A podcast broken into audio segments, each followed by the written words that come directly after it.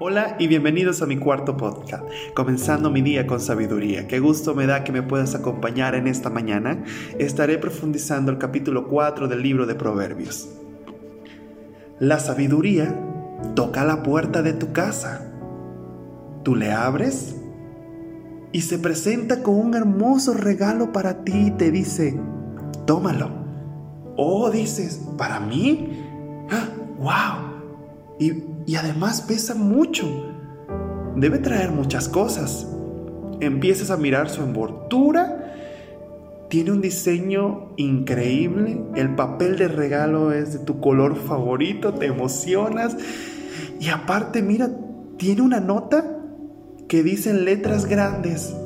Gracias por entender mi valor. Pero espera, espera.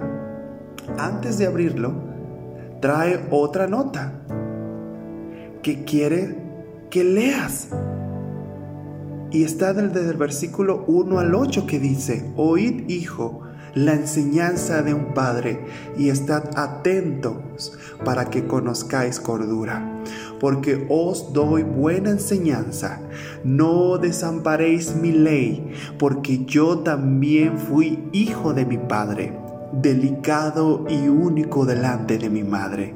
Él me enseñaba y me decía, retenga tu corazón mis razones, guarda mis mandamientos y vivirás. Adquiere sabiduría, adquiere inteligencia. No te olvides ni te apartes de las razones de mi boca. No las dejes y ella te guardará. Ámala y te conservará. Sabiduría ante todo, adquieres sabiduría y sobre todas tus posesiones adquiere inteligencia. Engrandécela y ella te engrandecerá. Ella te honrará cuando tú la hayas abrazado. ¡Wow! ¡Qué hermoso! ¡Qué hermoso! Me llena el saber que la sabiduría ha traído algo especial para mí. Pero ya estoy emocionado, estoy emocionado, ya quiero abrirlo, ya quiero saber qué es. ¿Qué es lo que la sabiduría me ha traído en esta mañana? Y ya me imagino, ya me imagino. Tu cara de emoción, mi cara de emoción. Guardamos las notas bien para volverlas a leer luego y empezamos a despegar el papel del regalo con mucho cuidado, con mucho cuidado ya que queremos conservarlo. Y ya casi, ya casi, espera, ya casi está abierto el regalo. ¡Wow! Lo abrimos. Veo tu cara de sorpresa y me lo dice todo. Al momento empiezo a ver cómo corren lágrimas de tus ojos y comienzas a sacar el contenido de la caja poco a poco y lo que sacas es, es, es una hermosa corona con una preciosa palabra inscrita en ella. Gracia. ¡Wow! ¿Qué significará? Significa amor, misericordia y bondad. Colócatela.